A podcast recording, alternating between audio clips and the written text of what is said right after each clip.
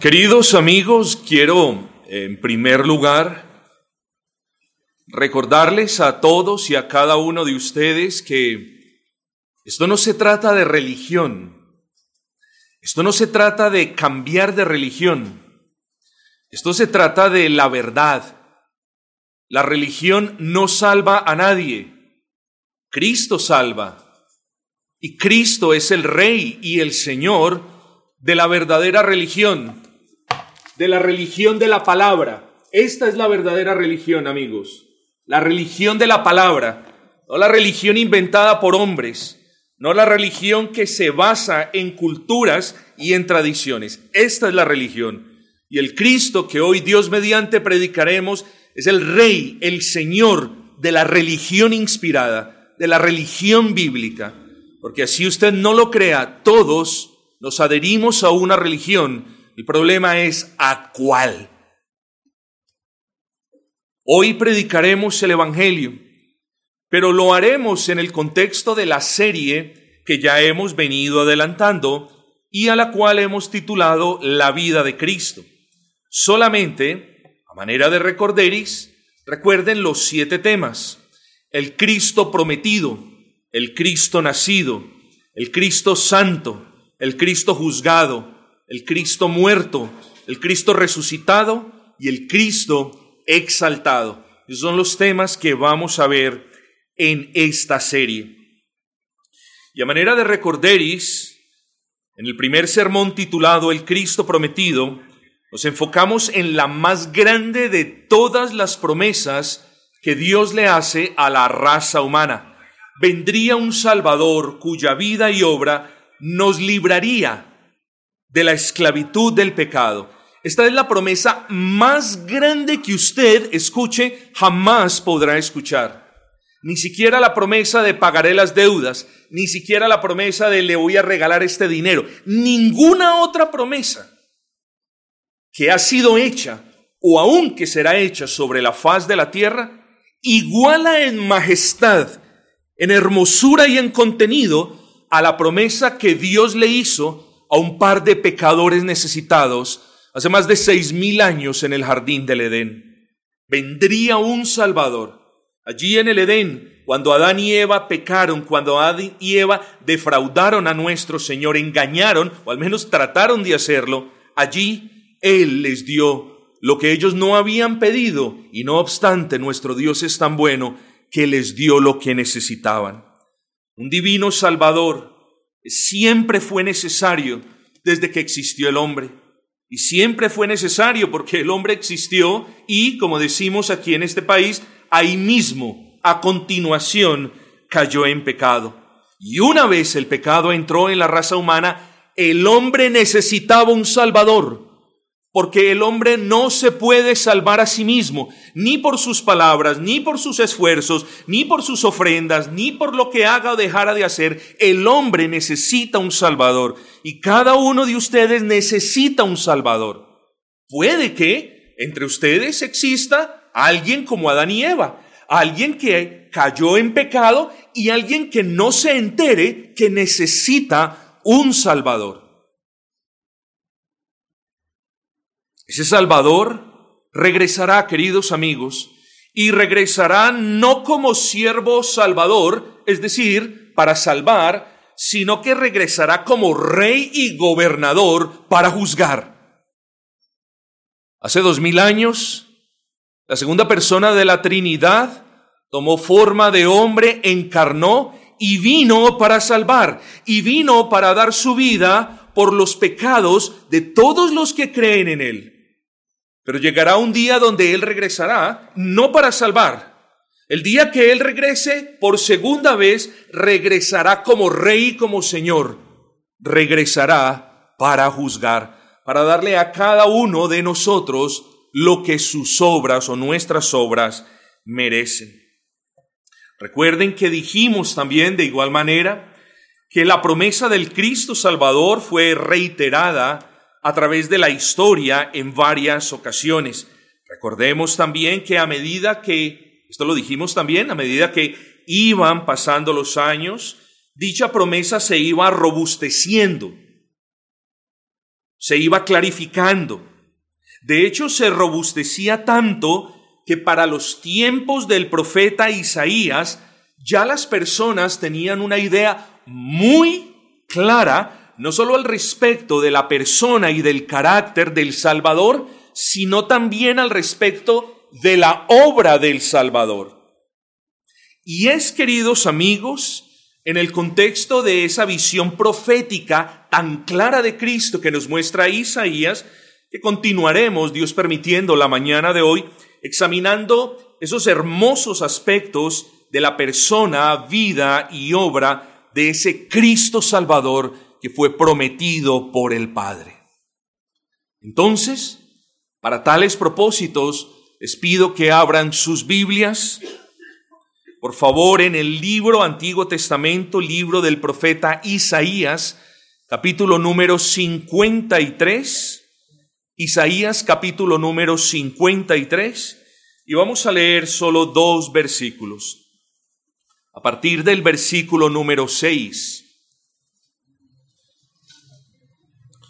Todos nosotros nos descarriamos como ovejas, cada cual se apartó por su camino, mas Jehová cargó en él el pecado de todos nosotros. Angustiado él y afligido, no abrió su boca, como cordero fue llevado al matadero, y como oveja delante de sus trasquiladores, enmudeció y no abrió su boca.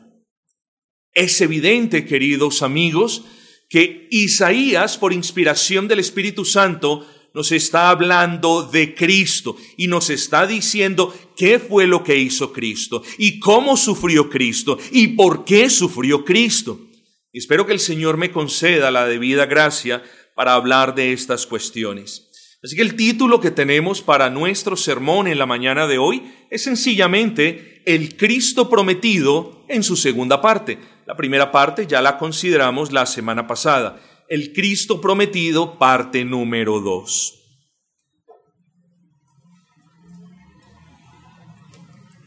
Este pasaje que acabamos de leer, si usted lo lee en verdad, con esmero, con atención, habla muchas cosas y grandes cosas al respecto del Cristo prometido. De hecho, es uno de los pasajes mesiánicos más claros, es decir, es uno de los pasajes bíblicos que habla de manera más clara al respecto del Mesías. Cuando usted escuche la palabra Mesías, está escuchando a ese Cristo prometido, al Salvador, a la segunda persona de la Trinidad. Este es uno de los pasajes mesiánicos más claros en toda la bendita palabra del Señor que nos habla del Salvador, que nos habla del carácter suyo, que nos habla de aquello que vino a ser en su ministerio terrenal. Recordemos que la primera profecía acerca de Cristo eh, estaba, se estaba robusteciendo ya por más de tres mil años y no es como si hubiera sido ayer que apenas los judíos habían escuchado del Mesías prometido. Ojo con esto, para los tiempos en los que el Espíritu Santo inspiró al profeta Isaías, ellos ya llevaban más de 3.500 años escuchando las profecías acerca del Salvador. Así que repito, no es que estas personas no conocieran nada acerca de Cristo, no, eran de hecho las personas sobre la faz de la tierra que conocían más acerca de la promesa del Cristo Salvador. ¿eh? Eso lo debemos tener en cuenta. Y no obstante, la mayoría de ellos aún permanecía en estado de incredulidad. De ahí que el profeta Isaías, por inspiración del Espíritu Santo, escribe las siguientes palabras. Vamos a ver Isaías 53, versículo 1. Vamos a ir versículo por versículo. Y miren lo que dice Isaías. ¿Quién ha creído a nuestro anuncio? ¿Quién ha creído a nuestro anuncio? ¿Usted sabe lo que en realidad ¿Está diciendo el profeta Isaías? Queridos amigos, es como si Isaías se estuviese quejando. Es cierto que no lo hace de una mala manera, porque ha sido inspirado por el Espíritu Santo, pero en cierta manera Isaías se está quejando. Isaías se está lamentando por el dolor que sentía su alma. ¿Por qué Isaías sentía dolor? Porque pocos habían creído el anuncio del Evangelio. Eso es suficiente para que el alma de cada cristiano se entristezca sobremanera. Pocos habían creído el Evangelio. Más de 3.500 años el Evangelio siendo publicado, siendo recordado, siendo predicado al pueblo y pocos habían creído el Evangelio. A eso se refiere Isaías. ¿Quién ha creído a nuestro anuncio? Así que Isaías se, le, se lamenta de que una noticia tan buena y tan necesaria estuviese siendo ignorada y despreciada irónicamente, por aquellos que más la necesitaban. Tremendo eso, tremendo eso. Tremendo que las personas que más necesitan el Evangelio sean las primeras en decir, esa religión no. Eso es pura carreta. Yo me puedo salvar con las obras. Tremendo que la persona más necesitada desprecie ese buen anuncio. Pero esto no era cuestión de que no le creían al pobre Isaías. No, mis amados hermanos, la incredulidad fue la norma entre el pueblo judío, que paradójicamente fue el pueblo escogido por Dios para que ellos conocieran la promesa. ¿No es eso paradójico? Claro que lo es. ¿Eh? El pueblo del Señor, Dios escoge a un pueblo, no a los mejores, simplemente lo quiso escoger, lo escogió de manera soberana, les da el privilegio de que conozcan el Evangelio, les encomienda el Evangelio y es el pueblo que rechaza el Evangelio por 3.500 años. Es cosa, cosa increíble. ¿eh? Es una cosa paradójica. Es decir, el pueblo a quien precisamente fue dada la promesa era el pueblo que no había creído la promesa. De ahí que Isaías dice, ¿quién ha creído a nuestro anuncio? Siempre eran pocos. La escritura llama a los pocos que han creído el remanente de Dios. Y eso es algo que no se nos debe olvidar. Ah, pastor, en el cielo van a haber pocas personas. No, la escritura dice que van a haber millones de millones de millones de millones. Pero esos millones se van a conformar este pequeños remanentes a lo largo de la historia. Pero mis amados, ¿no es muy trágico que el Evangelio hoy, por ejemplo, se esté proclamando a 60, 65 personas y no es trágico que 15 de ustedes rechacen el Evangelio. Es trágico, mis amados. Es doloroso. Yo no sé si a usted le duele, pero a los creyentes nos duele que rechacen el Evangelio. Esto no es una cuestión de complacer a la hija que lo invitó o complacer a los papás que lo invitaron. Esto es cuestión de vida o muerte para usted, amigo. Rechazar el Evangelio no es algo como rechazar un refresco. Usted puede rechazar el refresco y puede vivir, pero usted no puede vivir si rechaza el Evangelio. Por eso el énfasis, esto no es una religión, esto no es un seguir hombres, este es el mensaje que es esperanza para su vida. Y luego yo les pregunto, ¿quién entre ustedes ha creído el anuncio? Oh, parece que entre ustedes existieran personas como existían en los tiempos de Isaías. Amigos, ¿por qué no cree el anuncio? No hay mejor reporte. Dice Isaías, ¿quién ha creído el anuncio? Bueno, yo le digo, no hay mejor anuncio, no hay mejor reporte que el mensaje de vida eterna. Es increíble que nosotros en quien, en quien, en cuyos corazones Dios ha sembrado eternidad, es increíble que nosotros no pensemos en las buenas noticias de una eternidad en paz con Dios y por el contrario, todo lo que nosotros catalogamos como buenas noticias son las buenas noticias de este mundo, las cosas materiales. No, mis amigos.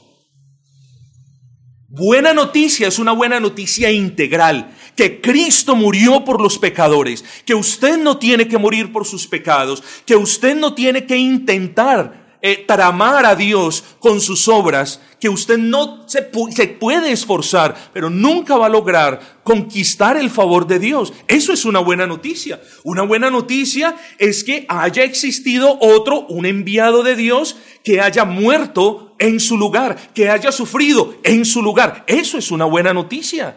¿Qué es lo que nos pasa? ¿Qué es lo que nos pasa con este materialismo rampante? Que si no que si no es, le vamos a regalar esto, le vamos a dar aquello, entonces no es una buena noticia. No, esto es una buena noticia. No hay mejor anuncio que el mensaje de salvación que estaba predicando Isaías. No hay una mejor noticia que el Evangelio. ¿El Evangelio qué significa? Buenas nuevas de parte de Dios para con todos los hombres.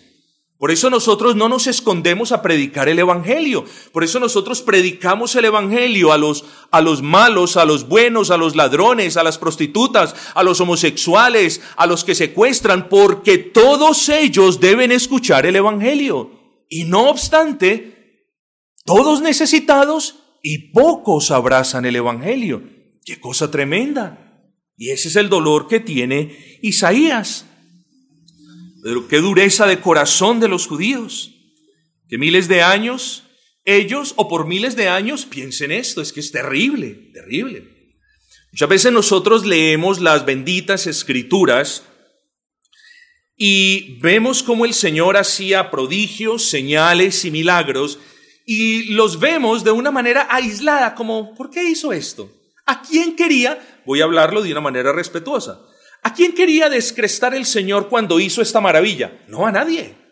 No tiene por qué probar su poder a nadie. ¿Por qué pues Dios hacía señales y milagros y prodigios y grandes maravillas? ¿Por qué? Porque era necesario que su palabra fuera autenticada porque era necesario que quienes veían estas señas, que quienes veían estos milagros, era necesario que aquellos que estaban temblando del miedo, cuando, cuando eh, estaban frente al mar rojo, era necesario que cuando ellos vieran que el mar se abría de par en par, era necesario que ellos dijeran, este es nuestro Dios. El Dios que ha abierto este mar es el Dios que nos habla por medio de Moisés. Oh, tenemos que temer a ese Dios. ¿Sí me entienden el punto, hermanos? Esas grandes señales y esas maravillas venían para autenticar la validez y las promesas de los profetas.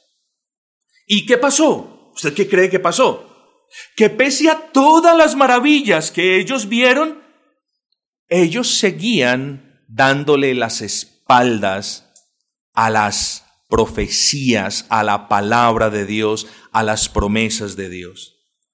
Amigos, el Evangelio es un buen reporte. Piensen en eso.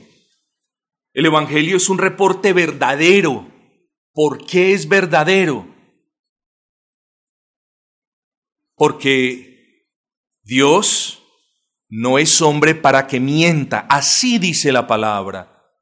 Y luego porque Dios no es hombre para que mienta, el Evangelio de Dios es verdad.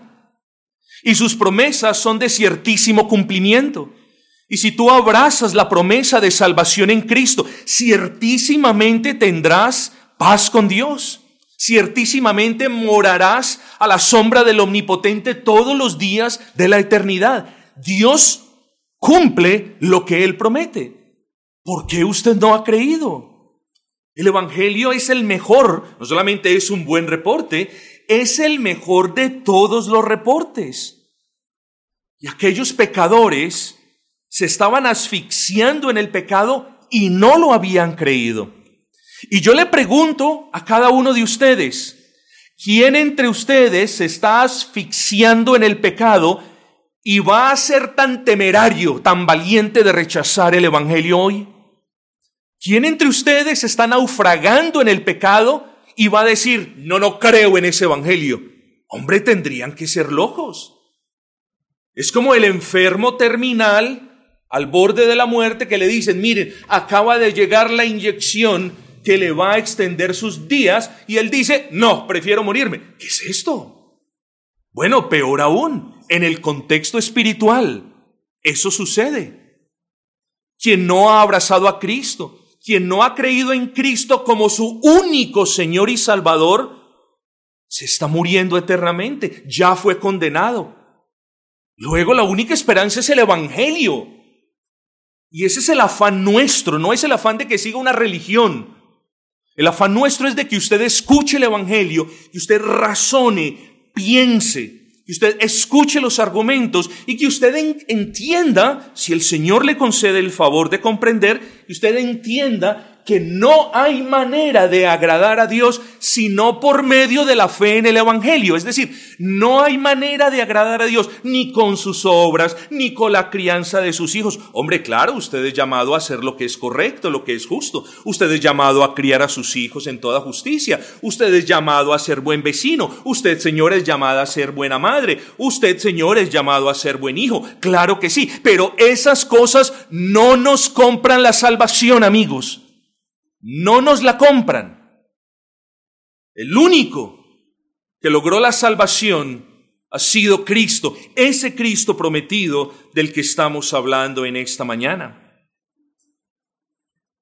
Pero la incredulidad a la promesa del Salvador sigue siendo una realidad trágica hasta el día de hoy. ¿Quién ha creído nuestro anuncio? Dice el profeta Isaías. Pero la profecía del Cristo sigue de la siguiente forma. Quiero que leamos el versículo número 2, por favor. Subirá cual renuevo delante de él y como raíz de tierra seca. Ojo lo que viene a continuación.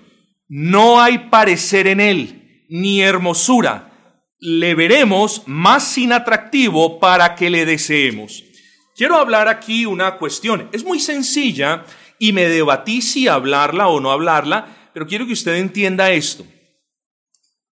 ¿Cuándo ha visto usted, cuándo, ojo con esto, cuándo ha visto usted una estatua en una iglesia fea? Yo no la he visto. Personas de tez clara, personas de tez con cabellos dorados, con ojos verdes, cosas bonitas.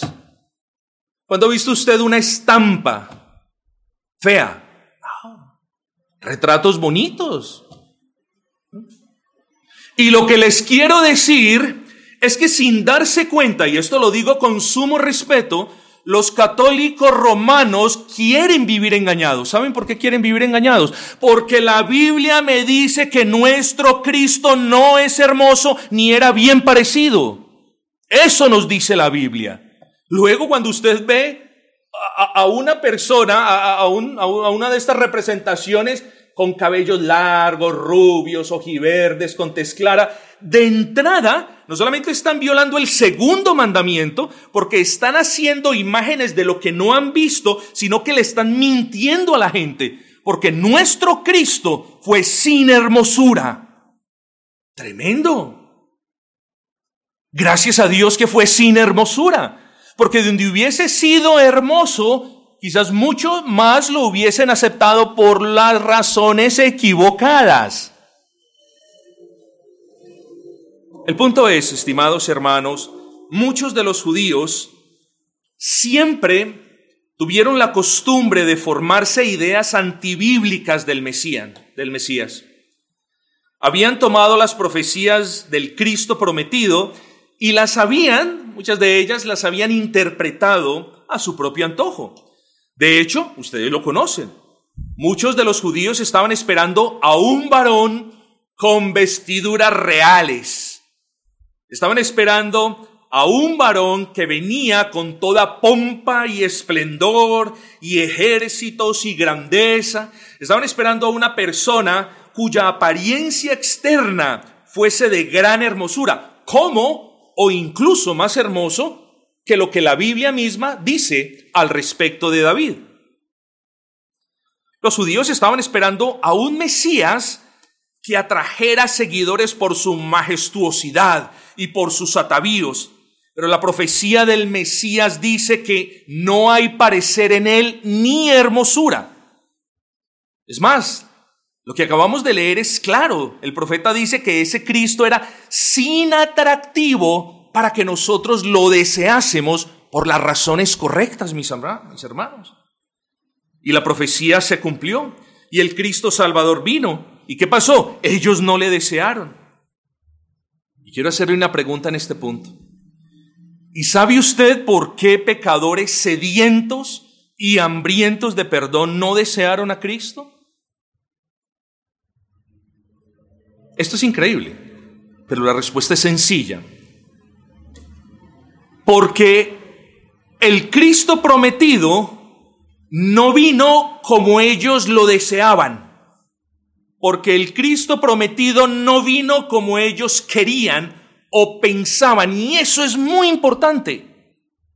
Es muy importante porque hay muchas personas que resisten a Dios y que no abrazan a Cristo simplemente porque el verdadero Cristo que es proclamado en el Evangelio, como en el día de hoy, no es la figura que ellos ya se hicieron de Dios. Y déjeme decirle algo, querido amigo. Toda construcción, toda imaginación que usted se haga de Dios que no se asemeje, no se conforme a la escritura, es un ídolo que usted está construyendo, ya no en una iglesia, sino en su corazón que es peor. Todo pensamiento que no se adhiera, que no se sujete a la escritura es un pensamiento idólatra. Y esa es la razón por la cual muchos rechazan al Señor. Se les está presentando a un Cristo bendito, a un Cristo sin pecado, a un Cristo santo, a un Cristo salvador, ese Cristo no quieren. No quiero ese Cristo. Afuera con ese Cristo. Y se les presenta un Cristo que les da riquezas, que les da salud, que les da prosperidad y millones abrazan ese Cristo. Pues bien, mis queridos hermanos, los millones que abrazan a un Cristo, que no es el Cristo del Evangelio, tendrán que pagar con sus vidas por la eternidad por haber deseado al Dios equivocado. Son cosas tremendas. Tengamos cuidado con eso. Ellos esperaban a un libertador con ropas reales y anillos y esplendor. ¿Y qué les dio Dios? Les dio a un varón sencillo, a un varón humilde en quien no había belleza. ¿eh? Y por eso lo miraron con desprecio. Por eso. Y eso nos deja mirar el corazón del hombre y cuán interesado y cuán hipócrita puede llegar a ser el hombre. Ven a una persona con vestidos reales y nos interesamos en qué nos puede dar. Y vemos a una persona con harapos y lo despreciamos. Bueno, ¿a usted le parece eso repugnante? Lo mismo hicieron con Cristo. Y quizás lo mismo está haciendo usted hoy con Cristo si no lo abraza. En Cristo no había nada que los atrajera de la misma manera como la gente se sentía o se siente atraída por los objetos deslumbrantes y espléndidos de este mundo. Si lo veían, inmediatamente apartaban la mirada como si él no fuera digno de su atención. Vaya tragedia. Queridos hermanos y amigos, en la Vulgata Latina, representan a Cristo como si hubiese sido despreciado a causa de la lepra. Y si bien tengo serias objeciones con esa traducción, yo solo les digo lo siguiente. Ese Cristo que usted ha despreciado hasta el día de hoy es el único, el único que le puede dar perdón a sus pecados, que le puede dar vida eterna. Es el único que lo puede reconciliar con el Padre, el único. No Cristo y María, no Cristo y San Antonio, no Cristo y este, no Cristo y aquel otro. Cristo y solo Cristo, porque Él solo es Dios. Pero ¿cuáles fueron las consecuencias de no desear a este Cristo que vino con el poder del Espíritu, pero sin apariencias externas dignas de un príncipe. Bueno, las consecuencias estaban allí. Muchos condenaron sus almas a la muerte porque vieron a Cristo y dijeron para sus adentros, este Señor no cumple con mis expectativas, este no fue el rey que me prometieron. Nosotros no necesitamos un Salvador así.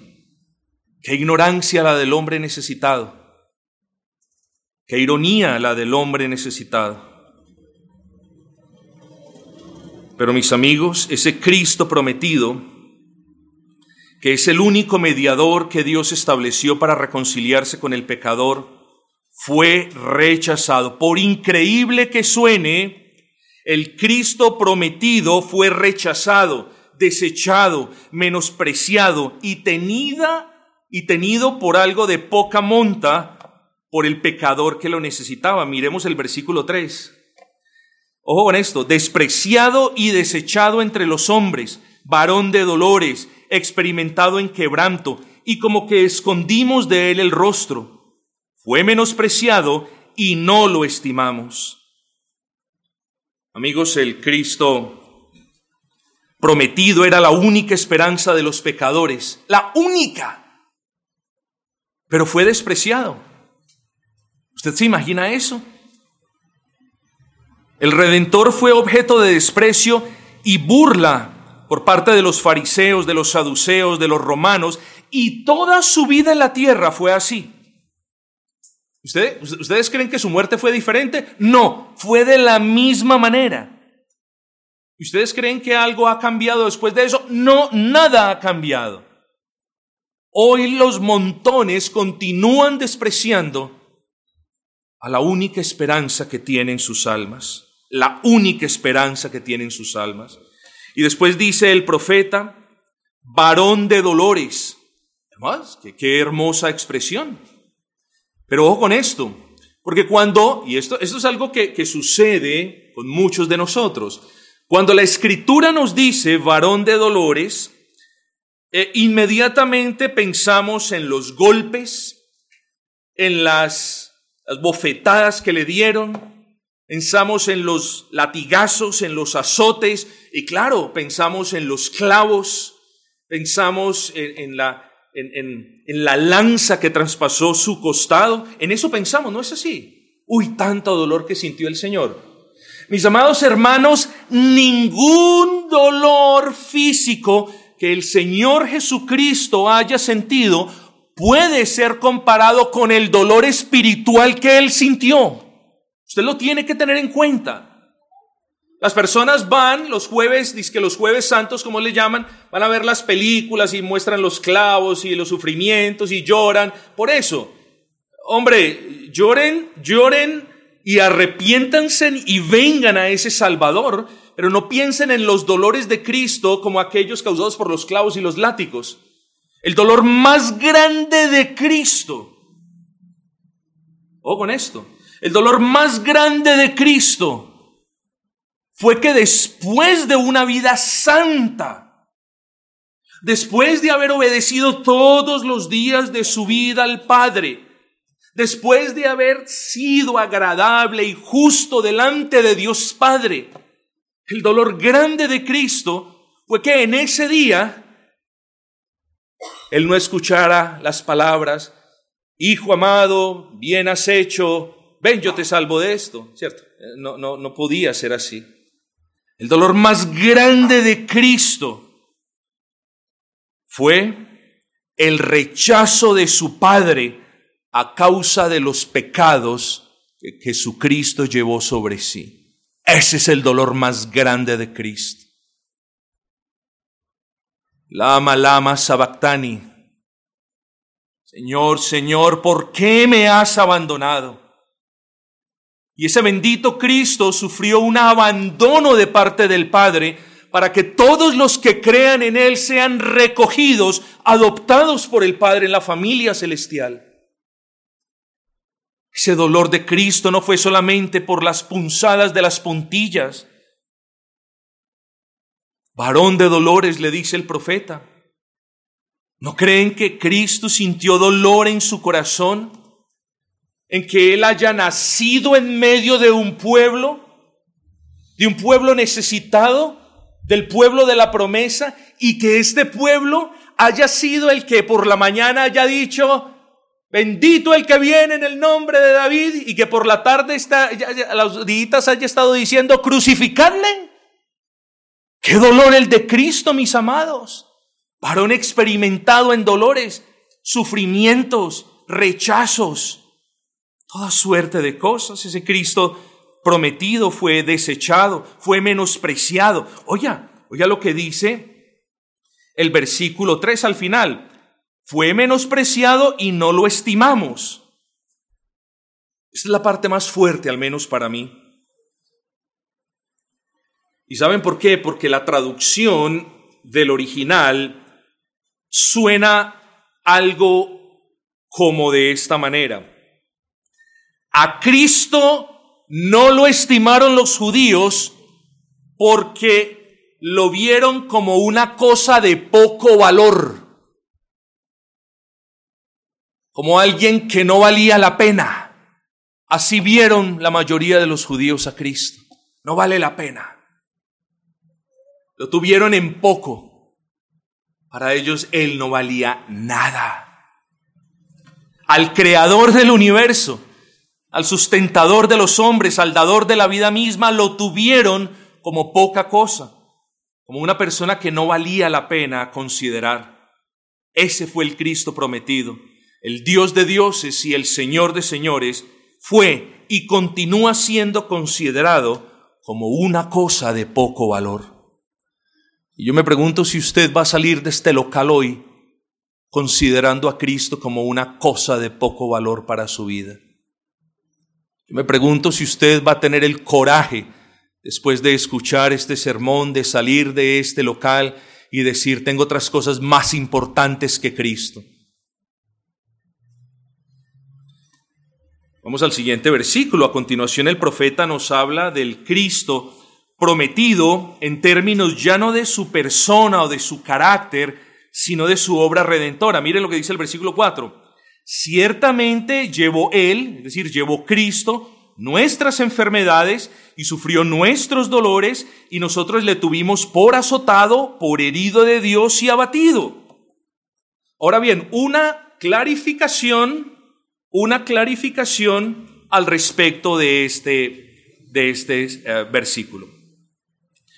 Cuando la escritura dice que Cristo llevó nuestras enfermedades y sufrió nuestros dolores, por favor, no está haciendo referencia a las enfermedades físicas ni a los dolores corporales.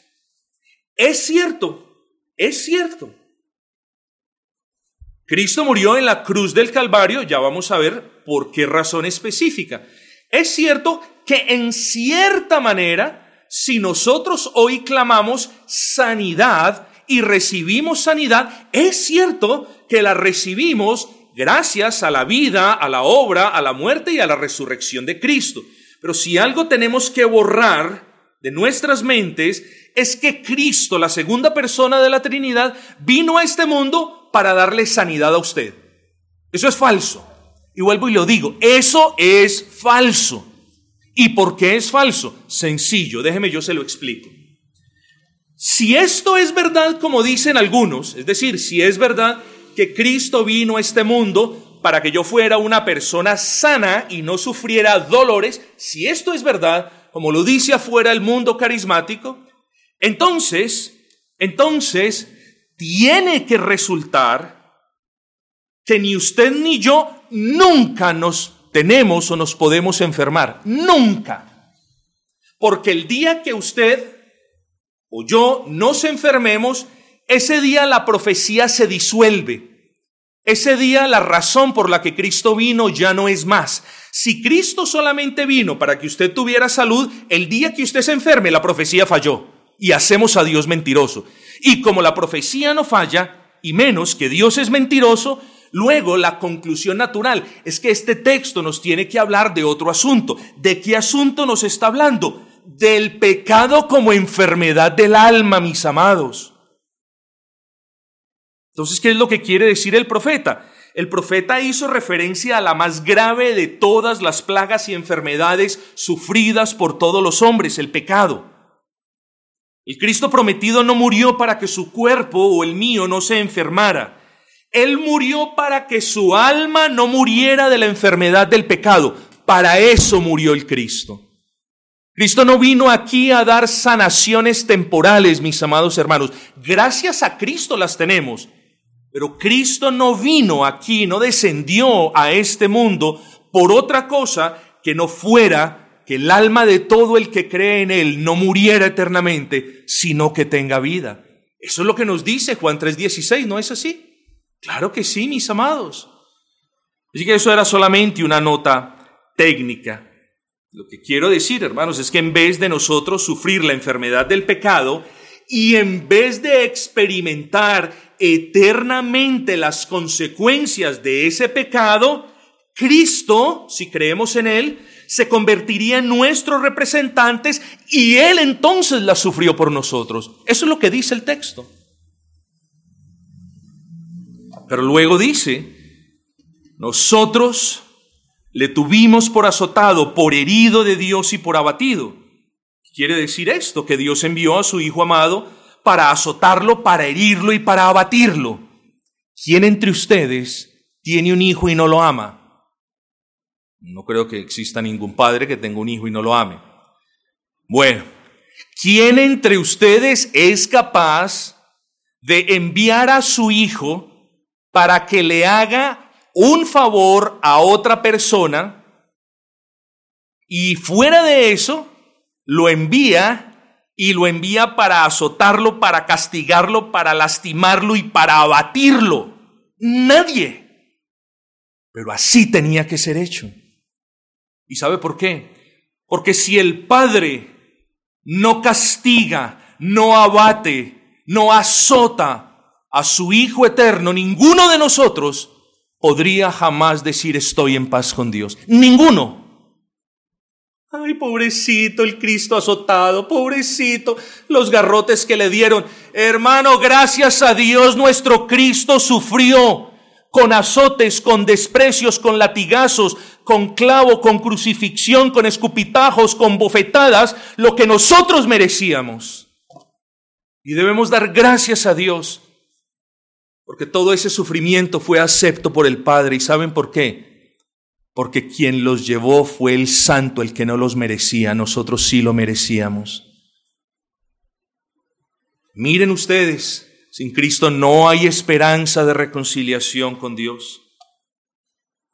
Y es bueno entonces aclarar que Dios azotó a su Hijo, no por los pecados de su Hijo, sino, es decir, no porque Él fuera un pecador, o porque tomando nuestros pecados se haya convertido en un pecador. No es así.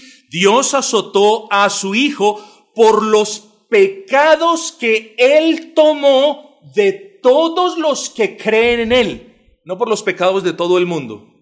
Por los pecados de todos los que creen en Él. Por los pecados de todos los que creen en Él. Dios azotó a su Hijo en tu lugar. Tú merecías ser azotado, tú merecías ser castigado, tu mujer merecía ser crucificada, tú merecías ser latigada, tú merecías que te abofetearan hasta el cansancio, tú merecías morir eternamente en el infierno. Pero bendito sea el Señor que cuando abrazaste a Cristo, Él ya había pagado esa cuenta por ti en tu lugar.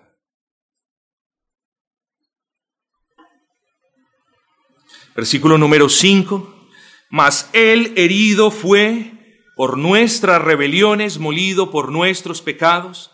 El castigo de nuestra paz fue sobre él y por su llaga fuimos nosotros curados. Amigos, si bien las escrituras nos enseñan que Cristo fue prometido desde el jardín del Edén, creo que no hay pasaje más claro en todas las escrituras en las que el pecador arrepentido pueda comprender a qué vino Cristo. El Cristo prometido tenía una labor al venir a este mundo pecador y era ser herido, molido por los pecados y las rebeliones de quienes creen en Él. Esa era la labor de Cristo. Yo quiero que usted vea el infinito amor de Cristo. Él no vino a dar su vida por los obedientes, por los santurrones, por los buenas personas, por los que lo saludaban, eh, no, Él vino a ser herido y molido por lo peor de lo peor. Y ahí en esa bolsa de lo peor de lo peor está usted y me encuentro yo.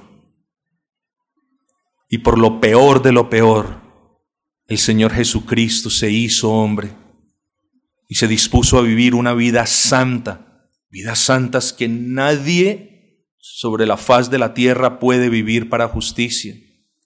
Y viviendo de manera santa, ganó los méritos que no tenía que ganar. Pero nosotros sí, pero Él ganó los méritos por nosotros.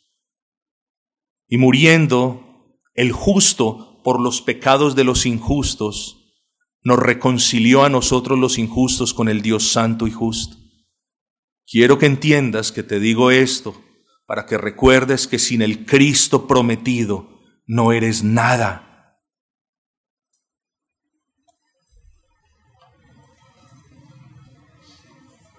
Miren lo que el Espíritu Santo dice de Cristo y me voy aproximando hacia el final. Si antes aprendimos que el Cristo prometido habría de ser despreciado, desechado y quebrantado, versículo 3, despreciado, desechado y quebrantado, versículo 3, menospreciado también en el versículo 3. Si hemos dicho que el Cristo vino para ser herido, molido y castigado, versículo 4, hemos visto todo eso, ¿no es así? Ahora vamos a ver cuál fue el resultado de todos los azotes, de todas las heridas, de todo el abatimiento, de todo el molimiento, de todo el castigo, de todo el sufrimiento de Cristo. ¿Cuál es el resultado? Alguien podría decir, pero esto lo hizo por amor, muy bien lo entiendo, pero ¿cuál es el resultado? Veamos el versículo 5. Mas el herido fue por nuestras rebeliones, morido por nuestros pecados. El castigo de nuestra paz fue sobre él. ¿Lo puede notar? El Hijo amado, Cristo, fue despreciado, desechado, quebrantado, azotado, herido, abatido, molido y castigado. ¿Para qué? Para que por medio de todos estos tormentosos sufrimientos, Él comprara la paz que usted jamás hubiese podido lograr. Así que, si esto no quebranta su corazón, si el hecho de que mi Señor haya sido despreciado, bueno, entre otras cosas, antes de nosotros ser creyentes, ¿qué era lo que hacíamos? Despreciar a Cristo, desechar el Evangelio, azotamos a Cristo con nuestras bocas, lo herimos con nuestros pecados. Mis amados hermanos, debemos dar gracias a Dios por este Cristo prometido, que vino hace dos mil años y que recibió el castigo que compró la paz que nosotros tenemos con Dios. Es decir, cuando hablemos de paz con Dios, y con esto me acerco ya al final, ya termino, cuando hablemos de paz con Dios, nunca, pero nunca nos podemos olvidar del castigo que recibió el Hijo de Dios. Porque jamás el hombre pecador podrá tener paz con Dios aparte de la persona de Cristo, de ese Cristo rechazado, sufrido, golpeado, abofeteado, lacerado y crucificado, que compró la paz de la que nosotros gozamos hoy.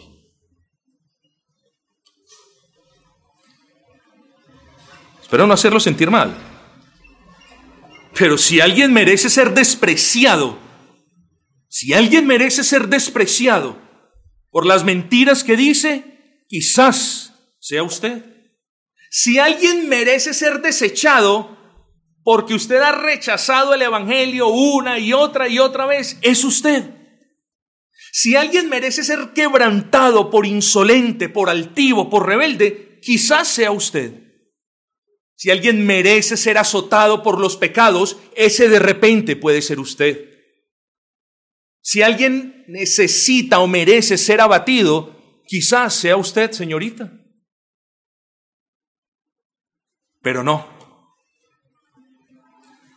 Cristo tomó el lugar de los pecadores que creen en Él, para que todos los que creen en Él tengan paz para con Dios. Ese es el Evangelio. Ese es el Cristo prometido hace más de seis mil años en el jardín del Edén. Ese es el Cristo que hace dos mil años pisó esta tierra Ese es el Cristo que con sus sufrimientos y con su dolor compró la paz que nosotros necesitamos. Bendito sea nuestro Señor y bendito sea el Evangelio de Dios que es poder para salvación para todos los que creen.